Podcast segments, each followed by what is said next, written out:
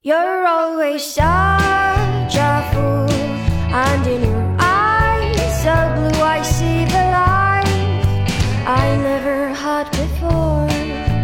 欢迎来到露天博物馆，我是馆长高健。然后今天的嘉宾呢很有意思，也是一位馆长，熊馆长，欢迎熊馆长。呃，大家好，我是熊馆长。呃，这个名字来自于我的那个豆瓣上的那个账号，叫热带北极熊，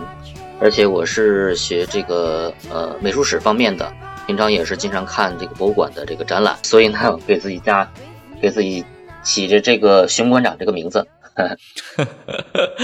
今天是我们两位自封的馆长。对今天节目其实是关于江南的，我们要聊江南这个非常诗情画意的地方。那尚博呢，最近正好是办了一个关于江南的江南文化艺术大展《春风千里》。然后在熊馆长的热情的推荐下，啊、我在上海出差的时候也去看了这个展览，啊、里面确实展览展品非常的丰富，所以我们今天借这个契机啊、借这个展览，一起来聊一聊江南这个地方。嗯，对，这个展览也是，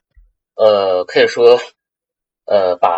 江南所有的这个文化艺术都囊括进来了，而且呢，它的展品非常的丰富，它可以说几乎把江浙沪地区的这个所有的，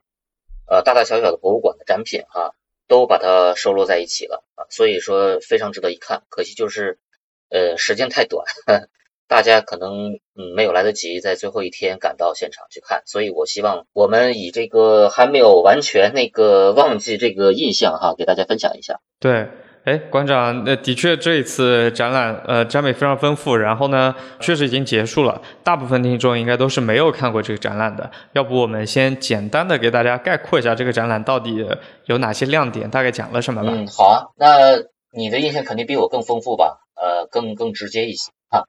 那 你可以趁热打铁。因为我去的比较晚，我是在他闭展的前一天去的，呃，呃真的是那个掐着这个时间点，特地去了上海看了这个展。首先，它是一个非常大而全的展览，它分了五个板块，呃，非常具体、非常详细的从方方面面来介绍了江南的文化。啊、我印象深刻的有良渚的玉琮，呃，那是介绍江南的礼制礼仪那个环节的一个展品，呃，然后还有还有呃，其中有一间书房，那个书房里面呢就展示了文房四宝，呃，然后剩下的话就是一些书画作品了，有非常熟悉的呃吴昌硕啊、我的老乡，有那个呃非常著名的一个山水画家董源，呃，也一直是知道他有名，但是也没什么看过真的作品，这一次是看到了一幅他的山水画，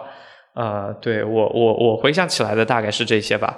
熊馆长，你你看的应该比我更加的深入，更加的细致一些吧？呃呃，每个人可能从这个展览里面都可以看到自己的一个，就是觉得印象最深的作品吧。我想每个人看展览的时候呢，一方面看作品说明，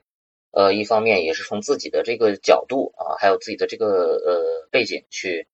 呃去接受。呃，就是从我自己的，因为我是学美术史的，是偏向于这个古代画的，所以我看这个展览的可能。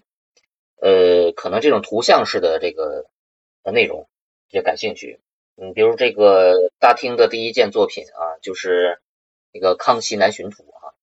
还有那个文征明的，就是吴门四家之一的文征明的那个《江南春词意图》啊，这个画江南山水的。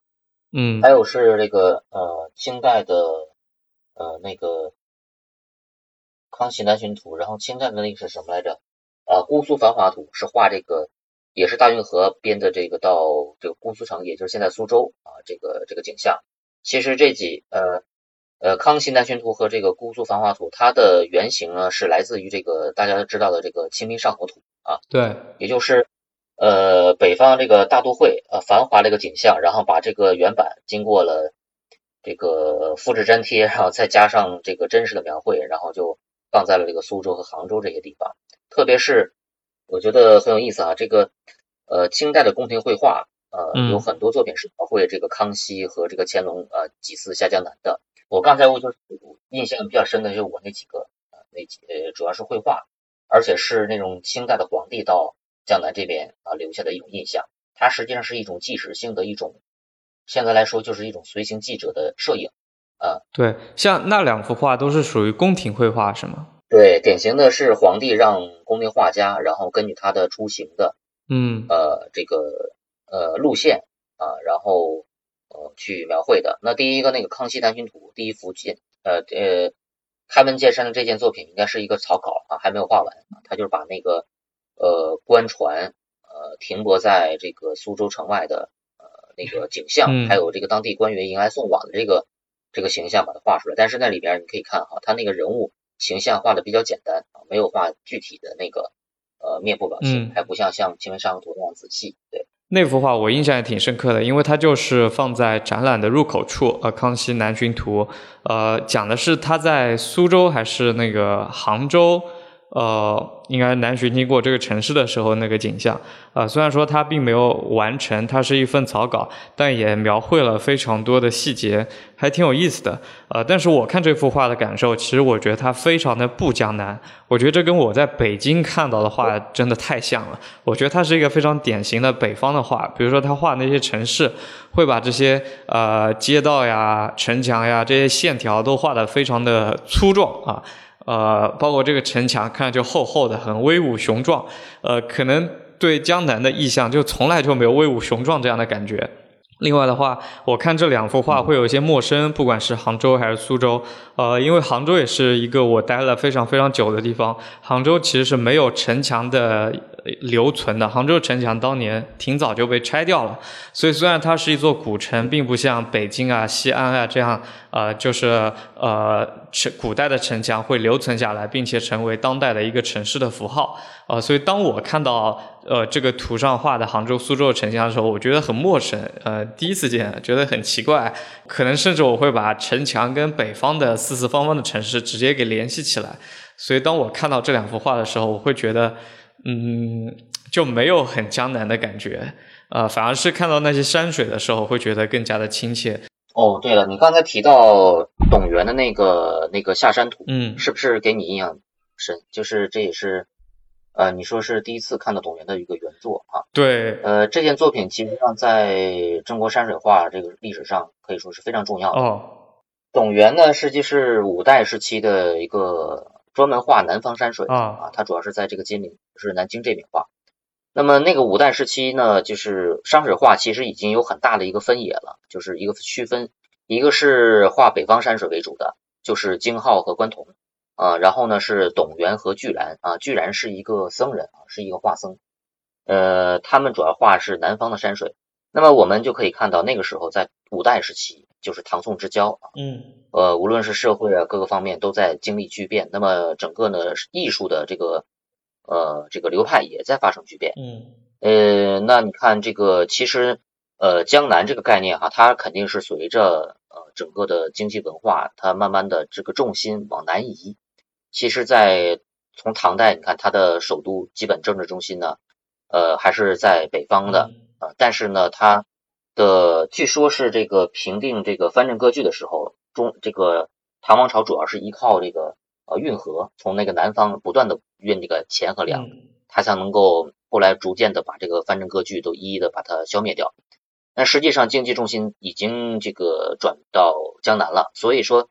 江南在这个历史上，它就是经过了唐宋的一个大的变迁，一直到南宋，那更不用说了，就是定都就在这个地方。嗯呃，所以董源的这个潇湘图啊，这次是展出的是下山图，它其实还有两张啊作品啊，也都是画这个江南山水的。如果你要看的话，肯定就是能够和你老家那边，呃，这个在太湖周边的这些，就是呃江南那种丘陵很平缓的那种，嗯呃，而且呢树木啊草木非常的葱茏，就是非常的呃颜色啊，非常的颜色是比较淡，但是它强调一种水墨的那种啊、那种秀润啊、嗯那种晕染的感觉。那其实呢，呃，董源是后来这个明末的那个大的一个评论家叫董其昌啊，这个人也是非常厉害的。他实际上是就是把呃绘画的一个南宗和北宗，他把它分开来啊，把南宗树立成一个就是正统，也就是文人画、山水画的一个正宗的一个地位，是他呃通过把这个王维啊，唐代那个那个那个诗人和画家那个王维，然后呢之后呢就是董源，而且他特别的呃一生中就是大力去搜寻这个董源的作品，然后最后找到了三件作品，其中之一就是这一次展出的下山图。所以他是嗯。呃按照他自己的理解，在一个他生活的地方，就是在这个松江啊到嘉兴这这这一带，也是太湖的周边，包括像吴兴啊，就是呃吴兴就是湖州湖州的，对。吴兴八郡嘛。嗯。那其实他跟这些人都是有直接的关系的，有的是亦师亦友的，有的是就是他的呃学他画的这个徒子徒孙，所以他影响非常大。一个亦师亦友的关系呢，就是他从这个呃吴兴那边的，像这个袁思家的王猛，像之前的那个赵孟俯啊，他都特别喜欢啊他们的这些作品。然后呢，他后来得知那个就是画这个呃黄公望画这个《富春山居图》是来源于董源的。他最他才这才找到这个呃正根儿，就是他追根溯源，原来知道啊，原来是董源画这个江南山水，呃是最好的，就是文人画的一个正宗。所以这件作品实际上就等于说是嗯，以江南风景为代表的这种南宗的或者说南派山水画的一个可以说是。呃，打下了一个基础吧，嗯因为更早的像王维的那些画，现在都很难看到原作了。嗯像董其昌他也自己也看不到，但是他确实能看到董源的作品啊，所以这件作品就是我们如果说呃史上最早的能够代表江南风景的这个山水画，而且文人画的传统一个正脉的话，那肯定就是这个董源的作品没有问题了。哦，那么之后这个嗯他的这个传统才会影响到很多很多很多人啊，它中间包括这个呃南宋四家，还有这个明四家，就是吴门画派。包括像明末清初的这些，嗯，所以这件作品在几年前的，应该是三年前吧，就是上博的董其昌大展，也是就是前面的第一前几件作品，就是有这个董源的《笑江图》。嗯嗯，哎，刚才说到董源，他是那个南方山水这种画的代表，那北方的山水呢，有没有比较有名的画家或者作品呢？北方的山水，那肯定就是北宋初期的那三大家了，就是。李成、郭熙和范宽哦，范宽，呃，还有这个像青绿山水画、嗯、啊，就是他这个董其昌这个南北宗论吧，它比较复杂，他不是说只是画北方山水或者画南方山水，或者说他的画家是北方人或者南方人，他是把它一个进行了一个综合吧，综合的一个梳理。大致上来说，呃，就是他的这个呃画的内容是以江南的山水为主的，嗯。然后他的绘画的风格是以这个水墨为主，而不是以青绿为主。那青绿山水，我们能能明显的就是看看到一个例子，就是《千里江山图》啊，就是那个青绿颜色特别的鲜嗯鲜艳的啊，颜色特别漂亮，主要是以蓝色和绿色为主的，就是呃王希孟的那个啊《千里江山图》。那么和它对应的呢，就是标志着文人山水画的水墨风格的哈一个呃主流风格的一个确立，就是黄公望的这个《富春山居图》。这两件作品你对比起来的话，你会明显看到一个是青绿为主，一个是啊水墨为主，嗯，风格特别的明显。所以这两个就是可以说是董其昌他把那个那个青绿的那种北方的啊定义为这个北宗，然后呢这种水墨的风格江南的这种呃绘画就定义为这个南宗啊。哦，这样一说哦，瞬间就明白了。嗯、对，它不是简单这个北方或者是南方这种。呃，北宗和南宗它还是有呃挺复杂的。就我觉得这呃一个北方青绿山水，南方水墨山水，这其实呃某种程度上也挺写实的。因为我最近几年生活在北方嘛，生活在北京，但我前几十年我都是生活在传统意义上的江南地区，湖州、杭州、上海这几个城市。呃，然后我就会发现两地的山水真的就，嗯，即使在今天在游览的时候，差异都会非常的大。呃，南方因为湿度比较的高啊，你在游览的时候，其实大部分时候都是阴天或者都是多云的天气，呃，所以你看一切风景的时候，它的饱和度都会比较的低，然后往往还云雾缭绕的。呃，比如说很典型的，就是你在西湖边，你在东边往西边看，看那个什么，呃。北高峰啊，那些山，就西湖边西边的一堆山们，基本上就是天是白的，山是黑的啊、或者是灰的啊、你不会看见绿色或者其他的颜色。呃，在一个多云或者阴天为主的这样一个城市中，你看山水就是这样子的。但到了北京就不太一样，北京其实一年，因为现在空气其实治理的非常好嘛，就是空气质量，呃。为优的天气，我估计一年得有个两三百天。呃，然后呢，这里又非常的晴朗，所以在北京其实蓝天是一个常态。啊，然后北京周边山其实也很多，比如说去房山或去北边的怀柔啊这些地方，啊，就真的看上去是青山绿水，那个山真的是绿色的，然后天是蓝色的，天上拍飘飘着白云，这样的景象，呃，会特别的明显，对比度会非常的强烈，呃，所以我觉得画家他们在画的时候，一定也是受了这些现实景观的影响，才导致他们会有了不同的风格吧。嗯，对，这个，嗯，其实山水画呢，我们。后来人觉得好像分写实、写意什么的，嗯，就觉得好像写意好像跟现实就没有关系，其实并不准确啊。你看那个山水画里面那些笔法、墨法和皴法哈，它实际上都是根据这个画家所在的这个呃活动范围为主的一个嗯一个风景啊，是以比较写实的那种，嗯，它尤其是那种皴法，它画不同的地地方的这个山水，它的皴法主要是画山体的一些。山石的结构，对，呃，你像那个，嗯，北方的那种，就是像我刚才说的这个北宋三，呃，北宋初期的那三个画家，他画北方山水为主，画的更多的是那种就是土质的，对，呃，就是有点像，比如说那个，呃，他们画的是华北和这个关中平原这一带，嗯，所以他，呃，你能想象，就是关中平原，它那种是。呃，树木还不是特别多，还不是像南方那种到处都是树木，就是覆盖的，没有一点那个把那个石头和土露出来。它那种 比较秃的，对对对对，比较秃。像那个有个话形容的很好，呃，叫就是像那个小童，像那个呃一两岁的那个小孩那个头发，就是稍微长得一点儿。不是一两岁，我没有养过孩子，可能刚出生的新生儿吧，他头有点毛啊，胎毛，嗯，但是呢，很多地方都是露着的，都是秃的。对对。呃，那南方的山水呢，嗯，就是其实它比较写实的，就是像南南宋时期的这些宫廷画家，他的那个皴法，呃，又是画这个杭州周边的这些浙江的，我觉得浙江的这个山石哈，它的质地啊结构，它跟呃南呃这个。就是苏南一带的，像苏州啊，像呃这个这个太湖周边这一带还不太一样，啊，那边的山石结构是那种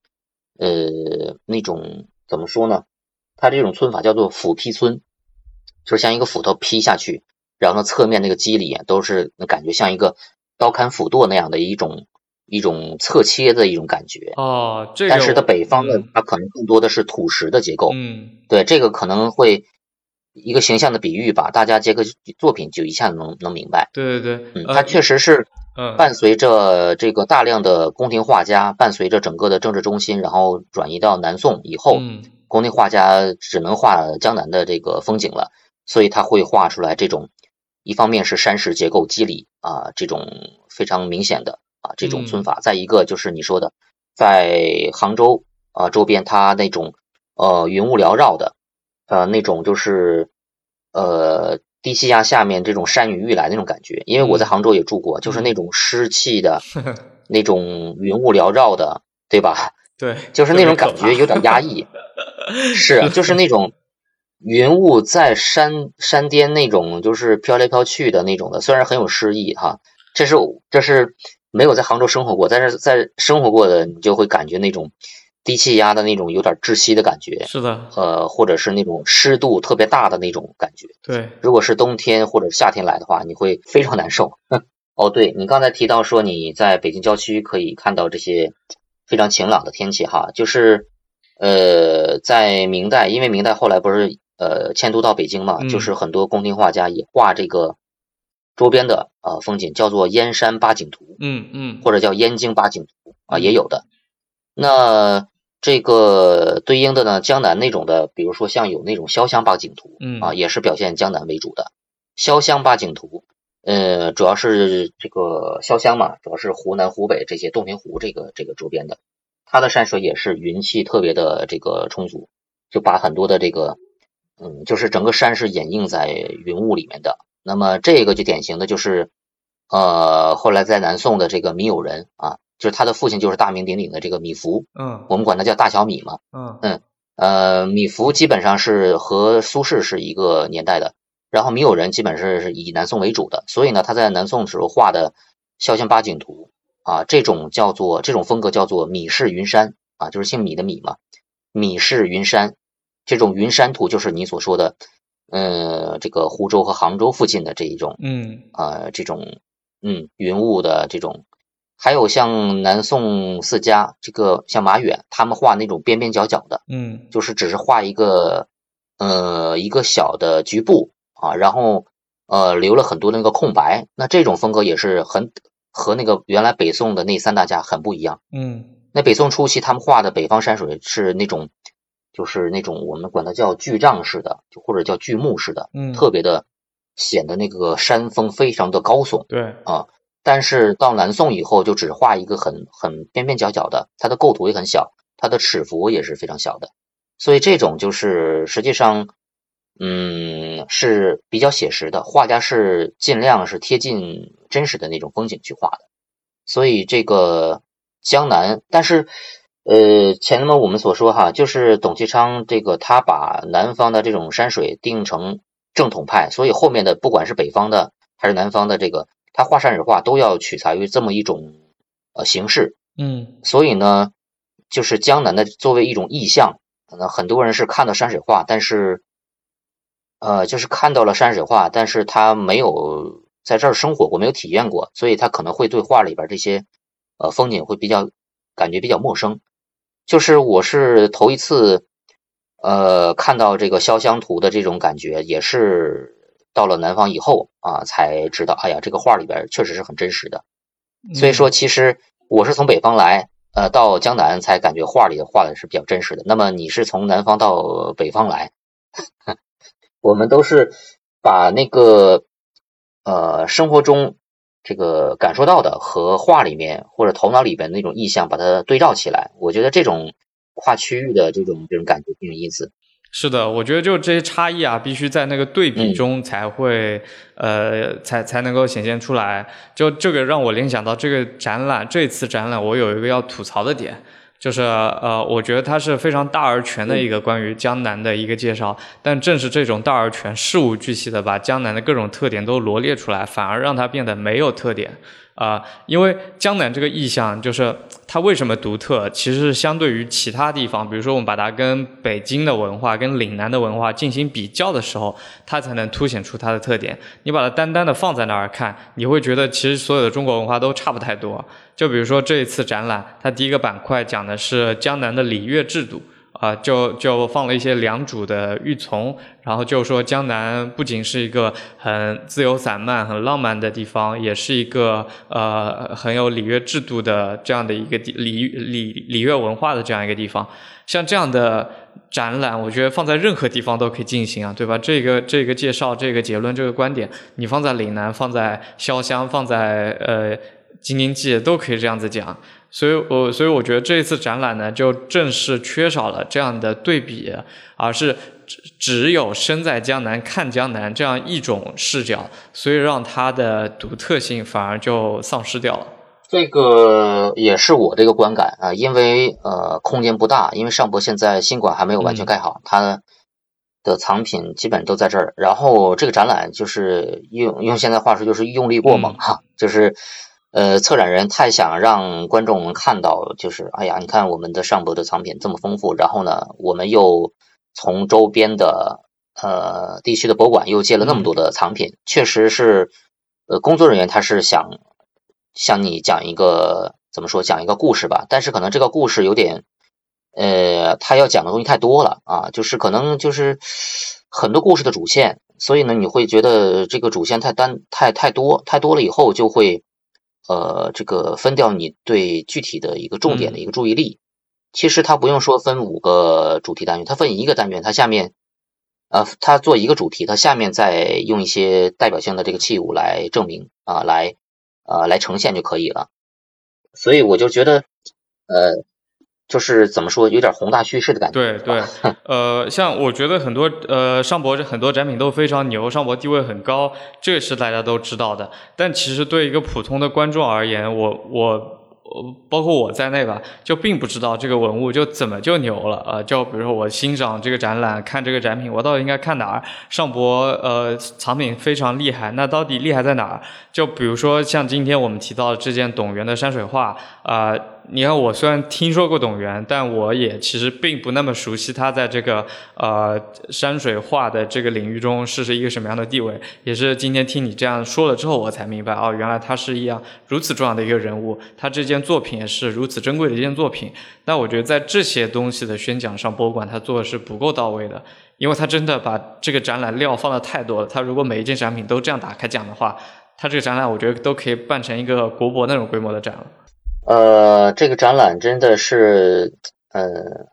藏品太丰富哈，享受的太多。但是大部分观众，我觉得哈，我在现场看了，他们呃很多这个呃展品前面，他可能就可能几秒钟就过去了，就走马观花太多。嗯，他的信息量太大了，所以观众他的接受能力有限，就可能 hold 不住。再一个，可能这是也是一个博物馆通病吧，就是他们做展览的时候就。呃，用现代话说，就是这个产品的体验可能做的不太好，会让观众他只看那个作品的说明的话，他也搞不清楚。反正就大概走一走，看一看，拍一拍照片，就证明我来过了，就像打卡一样。这样概括来说，呃，所以这个展览，所以我觉得这个可以是一个新的产品啊，对吧？比如说我那个带团讲解，呃，可以从不同的人的那个接受程度，比如说小孩子是吧？是初中生啊，还是？大学生还是呃这个这个老人还是什么的，其实他可以做不同层次的一个讲解的。当然，现在博物馆它呃，因为说实话，它并不是靠着卖门票来这个自负盈亏的，它是靠着这个这个它的这个上博士长期是免费的嘛，是吧？他只要网上预约就可以去看了。所以说，如果是他一个是一个自负盈亏的一个展馆，他肯定是要服务好这个他的观众的，他就会在这个产品设计上会。想就是嗯呃不同的思路吧，嗯，这肯定就是要需要有个过过程。总而言之，这个展览就是一个藏品展品非常牛逼，但是策展就是做的不那么好的，就有点敷衍的一个展览嘛。那我觉得就不如这样子啊，今天你说我们两个也是自封的馆长是吧？那我们不如拿 里面的展品。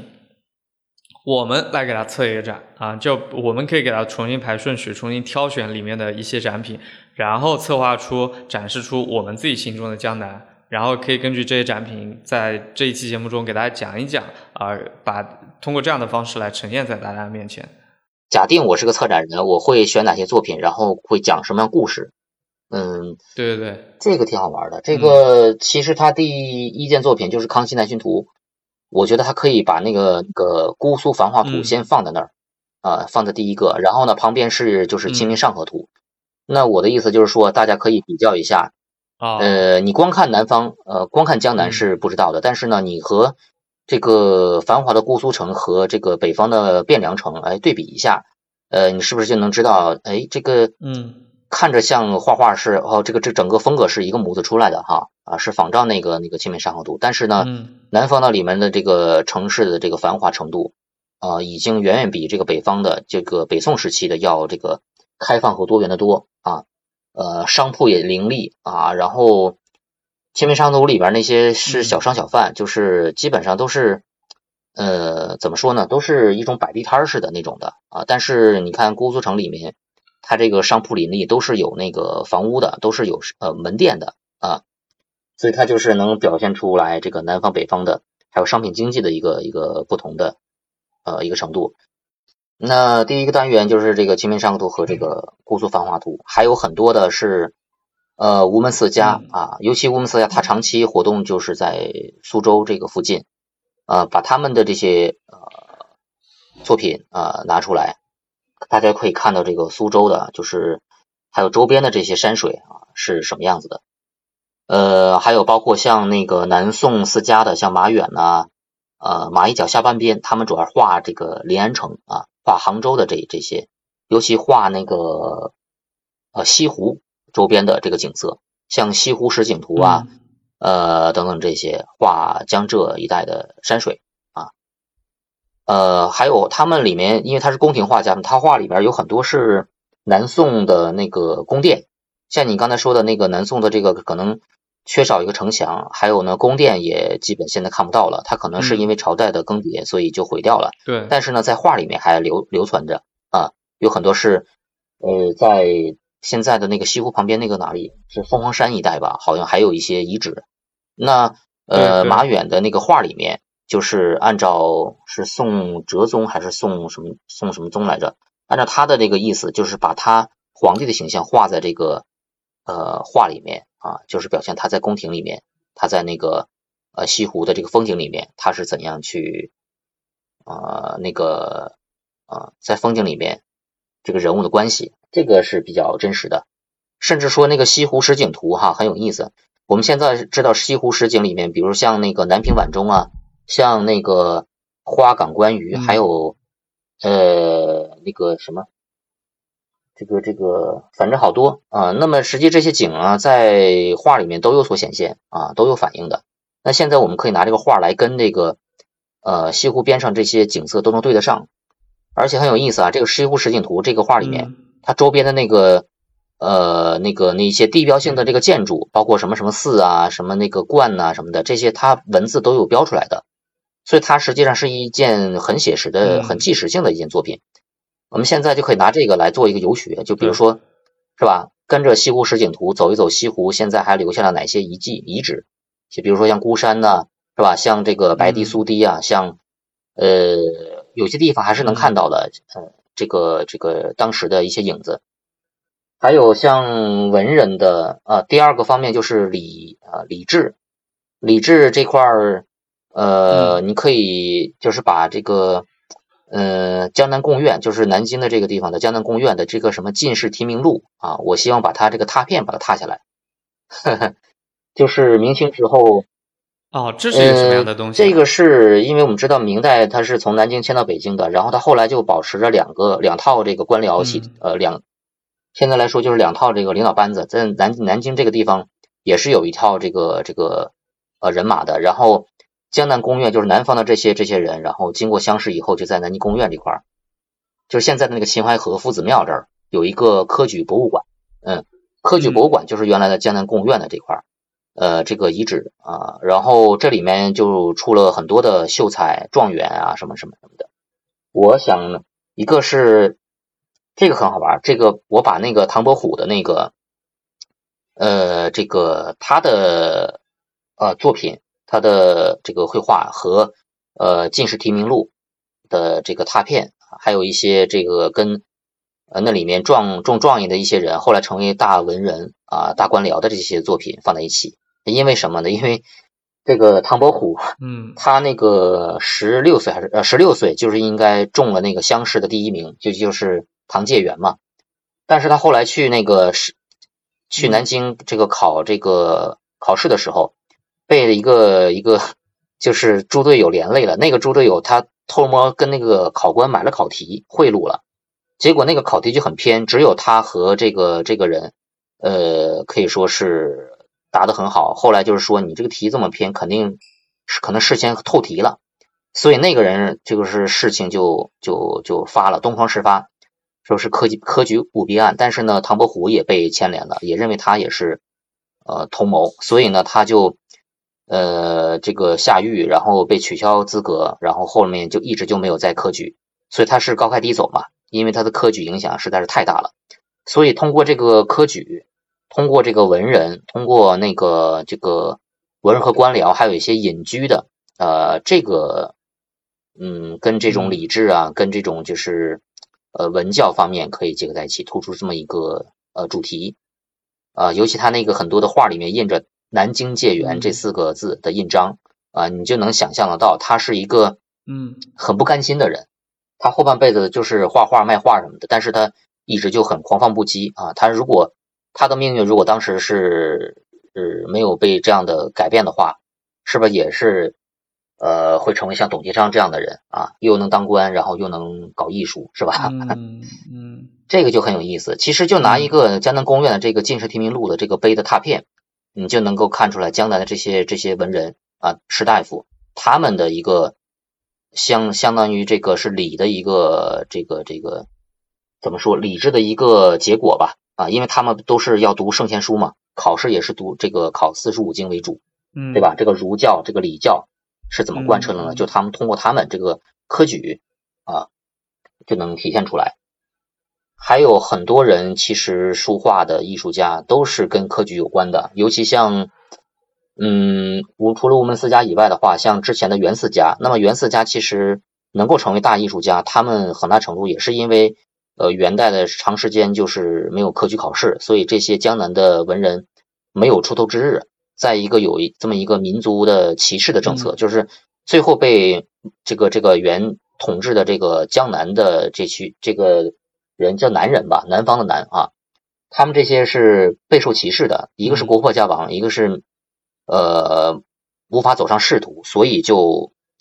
呃也是跟科举跟这个礼教有直接的关系的，所以他们并没有直接选择礼教，而是说选择这种隐居的，选择这种老庄的这种哲学来这个呃去调养内心。我觉得这个主题蛮有意思的，呃，这些作品反映这个主题的作品太多了。嗯袁四家是哪呃，像王猛，呃，王猛他，呃，王猛，啊呃，实实际上应该包括赵孟俯，其实应该是元武家。那赵孟俯被剔除掉了，嗯是因为他当时嗯他后来被当成那个赵宋王朝的一个一个正统吧，被现在来说怎么着，被算被招安了吧，被收编了，所以他历史上这个人命可能不太好，被剔除的剔出这个 袁四家了。王猛，呃，这个黄公望、倪瓒和吴镇这四个人，呃，是元四家，嗯，哦，而且都是在湖州，在吴兴这个地方的，呃，活动的，嗯。嗯然后后面跟那个谁，跟那个吴门四家里面那个沈周，沈周的曾祖父，呃，是跟王猛也是亦师亦友的关系。所以说你看哈，其实，呃，文人画、山水画，它其实就是在太湖流域这么个小圈子，要么就是苏州、杭州，要么就是湖州，就在这一带。啊、划着小船，然后过了太湖就可以，嗯呃，到呃朋友家那面，然后诗词歌赋这样的。所以其实就是个小圈子的。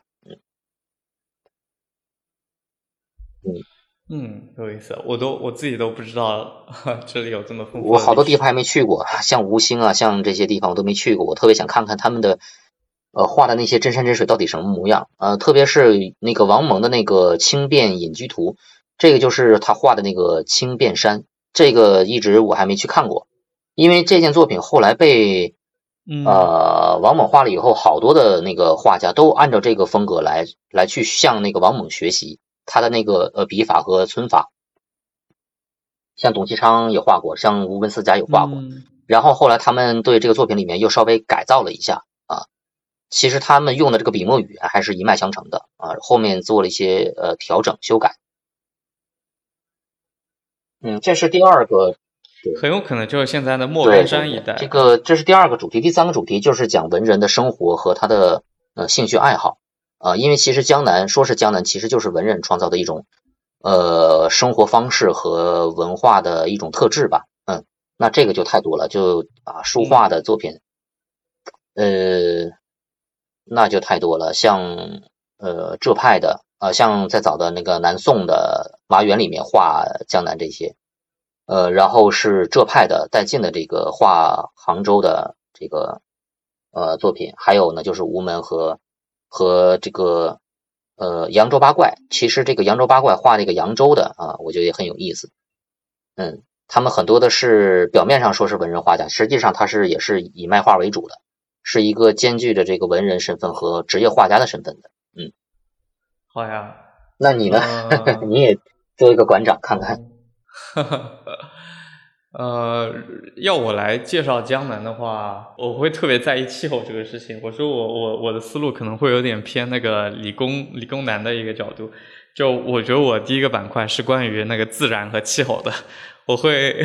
跟大家介绍一下这个地方啊、它是什么样的地形啊、然后它是什么样的温度、什么样的水分条件，这个其实会极大的影响这个地区的人的性格。和大家的呃生活方式，对吧？像呃江南，其实大家说江南，江南其实说白了就是指江苏南部和浙江北部这个区域嘛，就苏州、无锡、杭嘉湖，对吧？这个就最核心的一个江南的区域，围着太湖的这一圈的这个城市，这些地方呢，呃，有两个特点，第一是平原，就是它呃虽然有山，就在呃杭嘉湖这个地方有一些山，但也都是小山，小山小水，最高的山也就一千来米，然后呢都是那种小丘陵，呃所以就没有什么大山大水，所以在江南地区你是见不到壮丽的风景的，你只能看到一些小山小水。然后呢，这个江南地区从气候上来说，其实我我我觉得我会放一张呃水系图。江南的水真的是特别多，特别多，特别多。呃，像整一个呃长江流长长江，然后太湖，他们都会有无数的支流。呃，像呃大家即使现在看地图，你看杭州到上海的中间的这一段，也就是嘉兴地区、苏州地区，呃，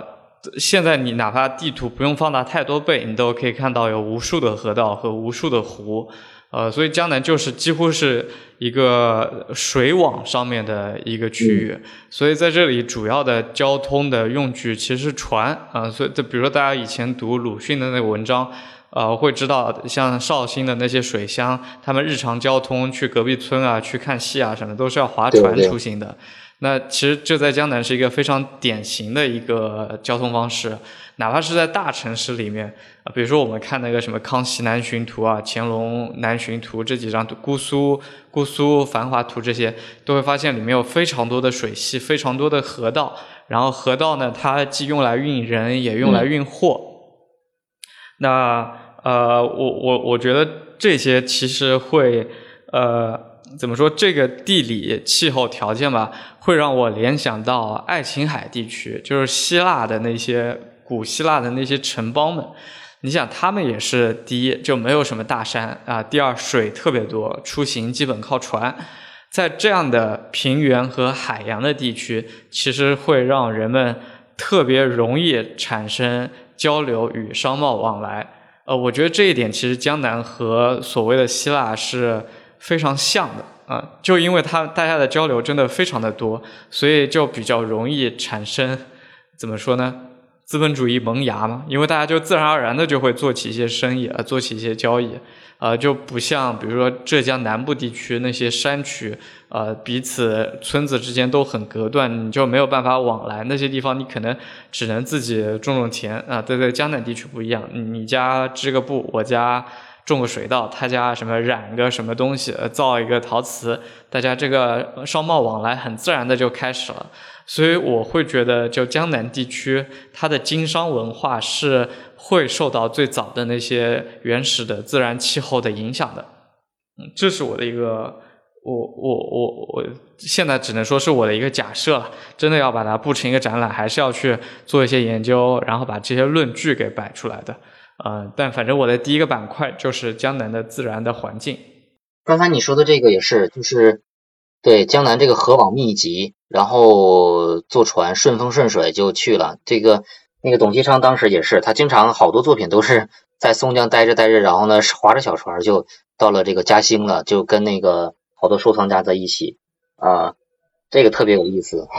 对，我觉得好多文化和经济上的交流就是要靠这些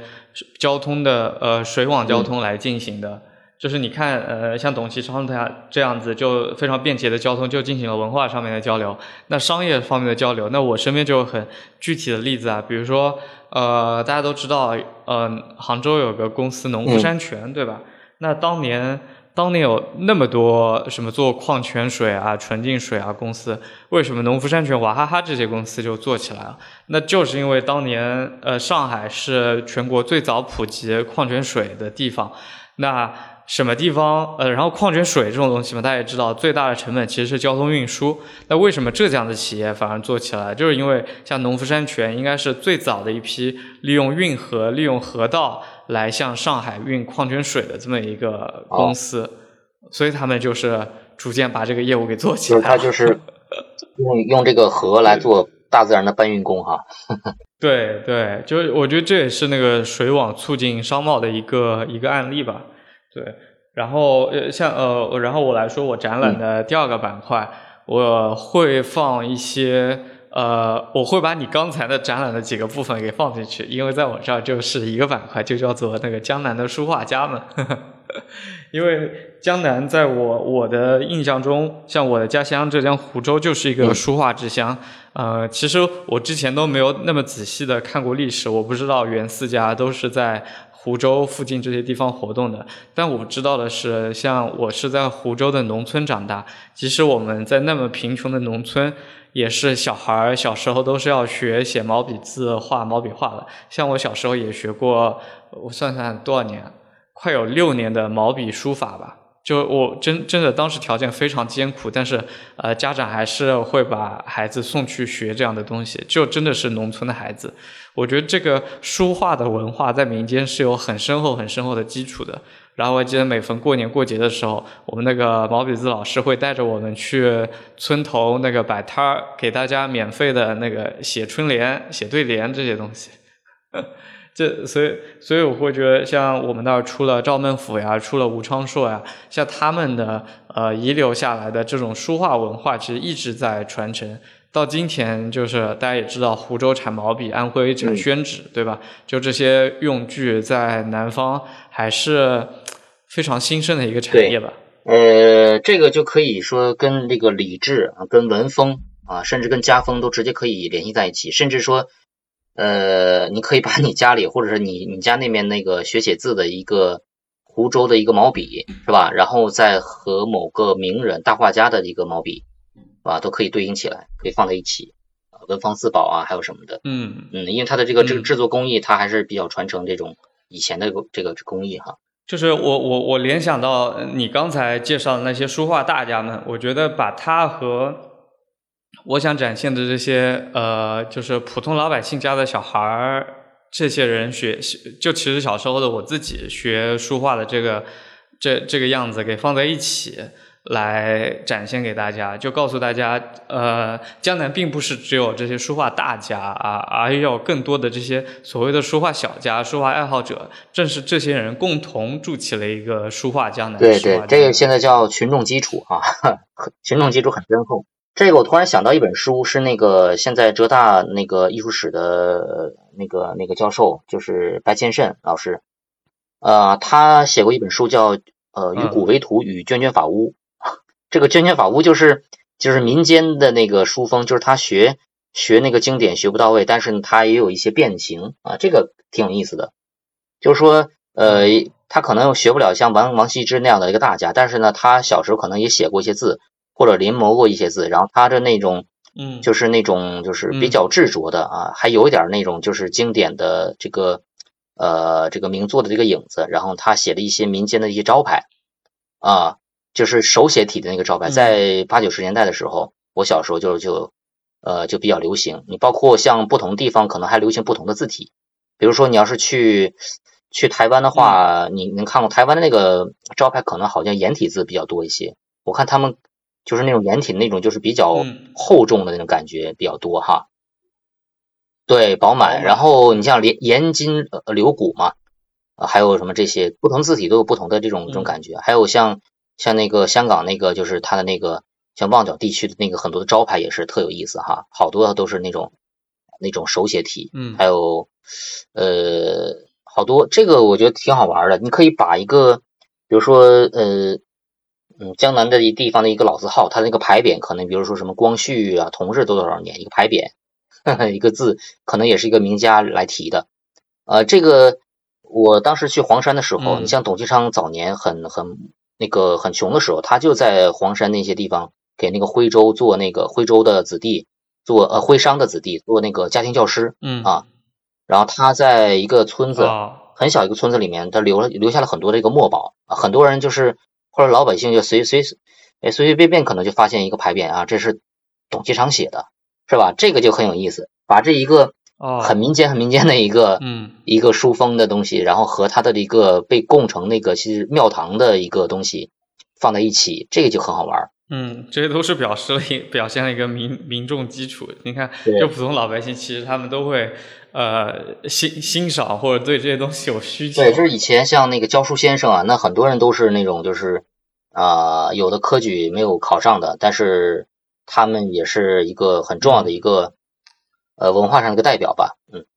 好，回到我的展览。呃，其实我刚刚讲到那个第三部分，我可能会想讲一讲那个江南的商业和文化之间的联系。呃，因为说到江南地区，大家没有办法回避就是钱这个话题，对吧？这里很早开始就成为了经济中心，呃，到一直到今天都还是。然后我我我我我以前研究过那个呃长兴哦不对，说错了，南浔的那个湖州的丝绸商人们。啊，他们这个所谓的商帮是如何衰落、如何消亡的？然后会发现，那个经商在浙江其实是有很久很久的文化基础的。然后我就想以不同的商帮，呃，以比较小的视角来切入，呃，选取一个商帮，啊，比如说就说湖州的丝绸商人嘛，这样一个群体，以他们为例，啊，把他们几百年的历史，啊，展现出来，从这样一个侧面来表现江南的商业文化。嗯，这个其实呢，江南在明清时期哈，有很多的地方的画家，他其实就是靠这个当地的这个这个这个商帮，特别像徽商啊，像扬州的这些盐商啊什么的，没有他们的话，这个艺术家也也要饿死的。所以这个就有点像那个意大利的什么梅第奇家族这样的一个存在，是吗？嗯，好像商人一直都是那个艺术家的呃供养人的这样一个角色。我们叫赞助人，就是艺术赞助人。呃。要么就是对赞助人，赞助人，sponsor，嗯，呃，sponsor，sponsorship，就是要么就是宫廷皇皇家的这些画院啊，养着一些这些画家，就是为为为皇帝服务的嘛。然后呢，这个民间的这个主要就是啊商人啊，这个艺术市场啊来供养。嗯，这个也挺有意思的。这个其实很早的时候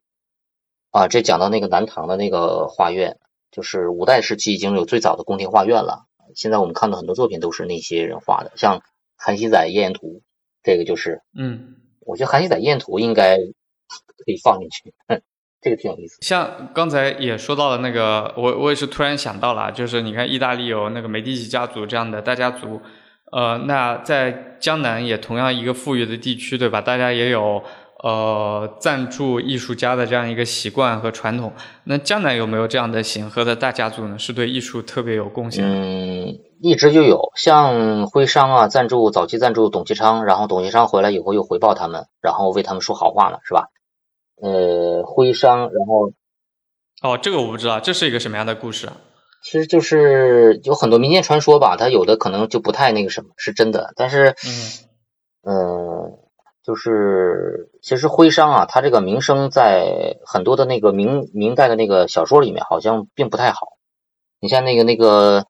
你像那个《金瓶梅》里面，还有什么很多的人里面，就是民间是有一点仇富的心理感觉。嗯，然后很多商人像嗯这个这个扬州的盐商啊，他就赞助这个扬州八怪嘛，像郑板桥呀，像一些人。然后有些画家就是故作清高哈，把自己就是装作像文人的那个那个比较高雅的，就是不为五斗米折腰，就是我画了画是我我自己看的啊，不是给你看的，呃，不是为了卖钱的。结果呢，有个盐商呢就特别想要这个董其昌的这个不是董其昌啊郑板桥的这个竹子哈墨竹，然后很有意思，他知道这个画家喜欢高雅东西啊，所以就好像说在郑板桥旁边那个宅子。搞了一个园林啊，搞了一个园子，然后就呃，经常就扮作一个很普通的一个渔民或者那种感觉，然后让郑板桥进来，就是看这个园林怎么样的，然后他就提一些字啊，画一些画，然后结果就用这种方式，然后让他创作了很多作品啊，这个这是一种说辞。嗯 嗯。呃，好多呢，反正这些民间传说都是在小说里面的这些这些故事。嗯，这个包括像唐伯虎哈，唐伯虎的那个，我估计很多人呢还是看他的看那个周星驰的电影来来看这个他的《唐伯虎点秋香》。其实啊，唐伯虎这个人，刚才我们说的很惨，他后来那个什么点秋香是不可能的，因为他比那个什么华太师好像还要。呃，华太师比他晚生二十几年，他不可能见到秋香的啊。然后就是，然后又娶了好多的老婆，其实没有，他他就顶多娶了两个，呃，结结过两次婚啊。然后后来说什么宁王造反呢，什么什么什么 那些事情都是杜撰的，这个就挺逗的这里面。然后最逗的一点哈，就是他前面不是他家里面不是宅子很大嘛，然后呃，他的好多人在他那个门口那个就是要求字嘛，什么这那的啊，说随便就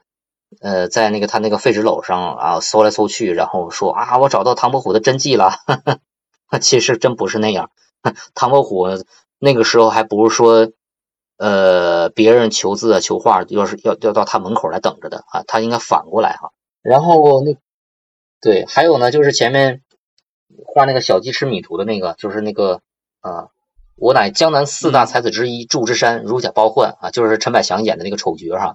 他前面不是那个赌赌钱赌输嘛，管他要钱嘛，然后给他扒光了以后，然后全泼上墨，然后在那个宣纸上画来画去，还记得吧？那个特别夸张哈。但是真实的那个祝枝山就是祝允明哈，还不是这样。人家祝允明是当时是劝那个唐伯虎说要振作起来，因为那个时候不是那个那个失去考试资格了嘛，然后又又那个什么又下了监狱嘛，结果嗯就是很颓废。然后重新让他振作的话，实际正好正正好就是这么一个祝枝山，他让这个唐伯虎重新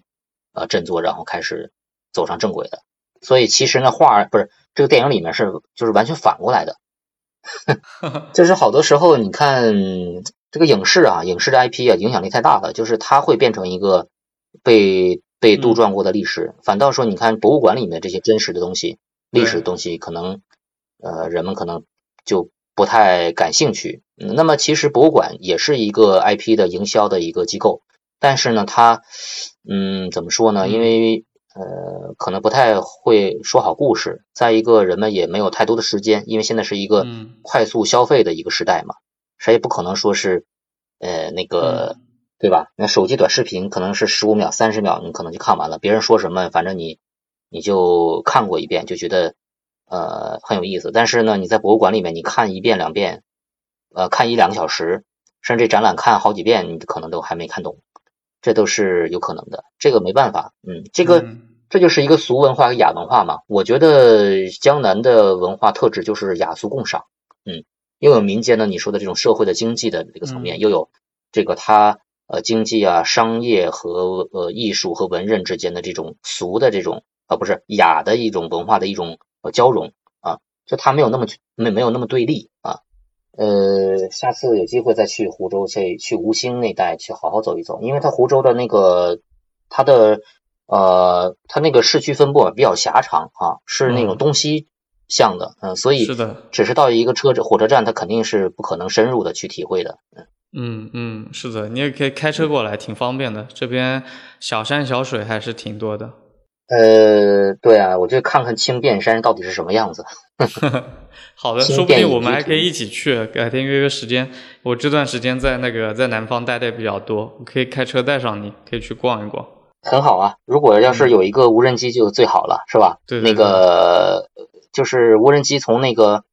呃那个那个比较远的视角可以远眺那些群山啊，那个跟山水画一对照，哎呀，觉得哎呀，真是古人诚不欺我呀。就是古人真的没有骗我，他画那东西真的是真实存在的。那这些山山水水到现在还保留着，嗯，我觉得还是比较幸福的，嗯。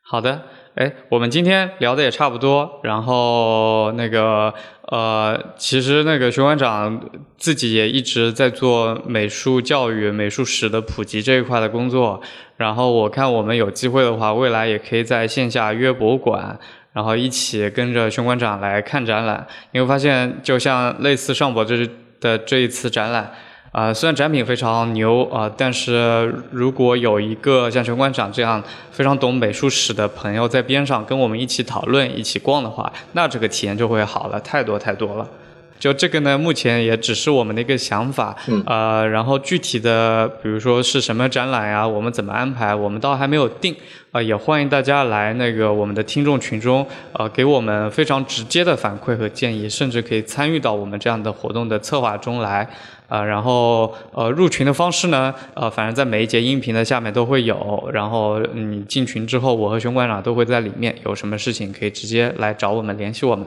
嗯，好啊。我也希望都有机会，然后跟大家一起见面。因为我在展厅里面，我特别希望跟观众啊，跟大家交流啊。因为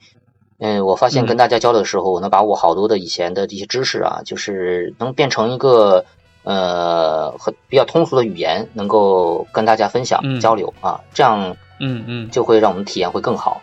也特别希望就大家能够多参与这个文呃文博啊，这个文旅，还有游学方面的，还有看展览方面的。嗯那江浙沪这个地区也是国内这个展览最丰富、最多元的嗯啊。呃，也希望后面